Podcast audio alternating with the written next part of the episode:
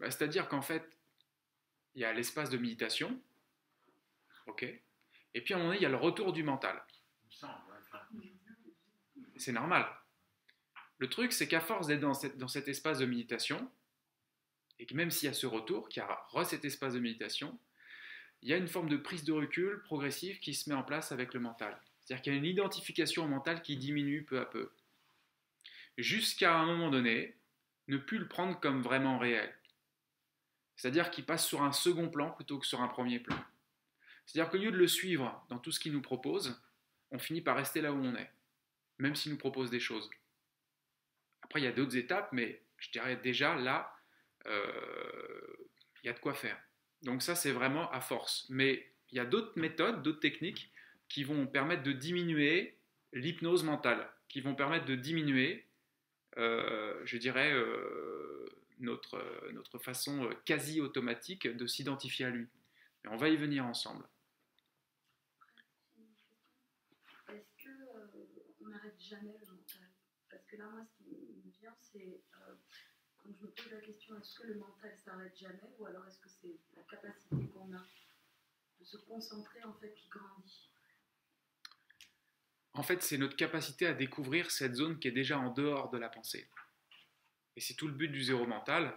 Et c'est aussi pour ça que je vous ai parlé du je, J-E.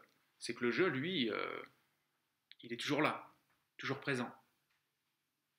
Il est silencieux en même temps.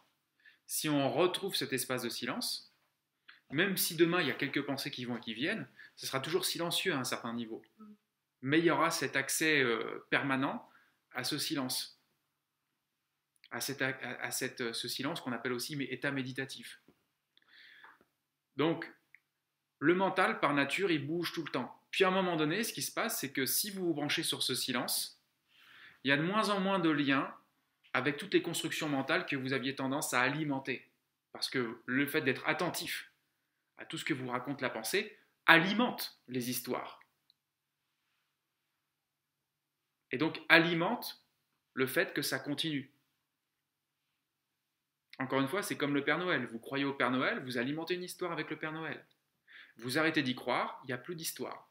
Si vous coupez, si vous arrêtez de croire à certaines histoires que votre mental vous raconte, parce que vous vous rendez compte que ce sont avant tout des concepts et de l'imaginaire, alors, de plus en plus, vous diminuez le flot du mental jusqu'à ce qu'il soit euh, proche de zéro ou euh,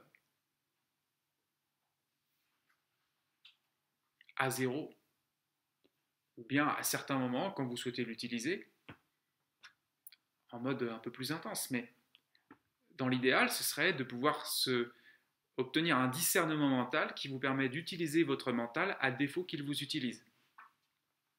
Parce que pour l'instant, a priori, pour en tout cas la majorité d'entre vous, c'est lui qui vous utilise.